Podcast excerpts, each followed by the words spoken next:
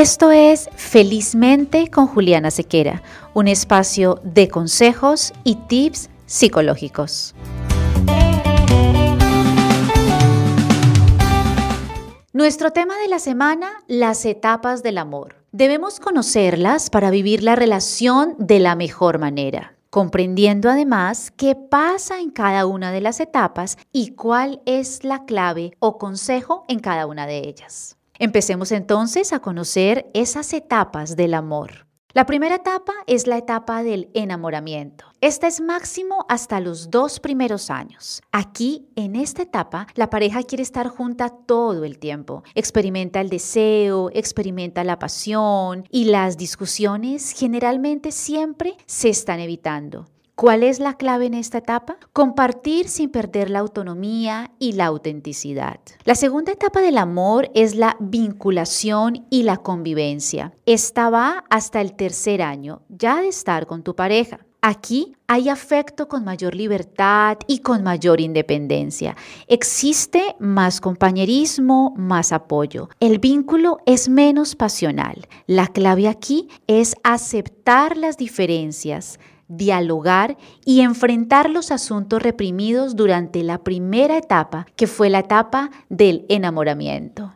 Luego viene la tercera etapa. Esta tercera etapa es la etapa de la autoafirmación. Ocurre entre el cuarto y el quinto año de convivencia o de matrimonio. Aquí los intereses personales siempre van a lograr separarse de los de la pareja ya existe una madurez suficiente. Aquí lo que sucede es que puede presentarse un temor al abandono y un temor a la rutina. ¿Cuál es la clave en esta etapa? La clave aquí es que cada uno debe fortalecer su autoestima y hay que restablecer cuáles son esos compromisos, tanto personales como en pareja. Luego viene una cuarta etapa, que es la etapa de la colaboración está entre los 5 y los 15 años de relación, una etapa bastante larga con mucho que vivir y mucho que lograr en pareja. Aquí hay planeación y materialización de los proyectos que los dos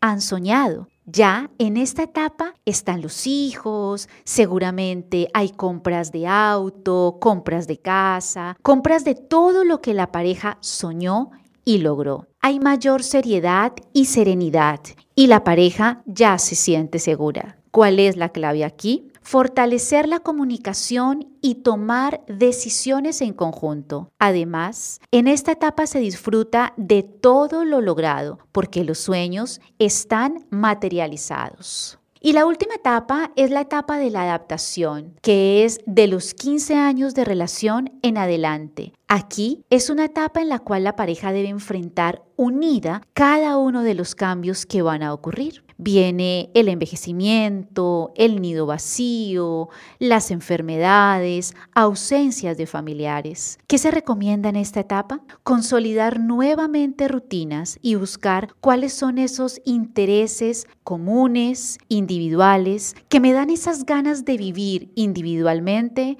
y en pareja. También es una etapa para agradecer a la vida por ese compañero o compañera de vida que tienes hoy. Si bien no existe la perfección de pareja, tener a tu lado un buen amor es un regalo maravilloso.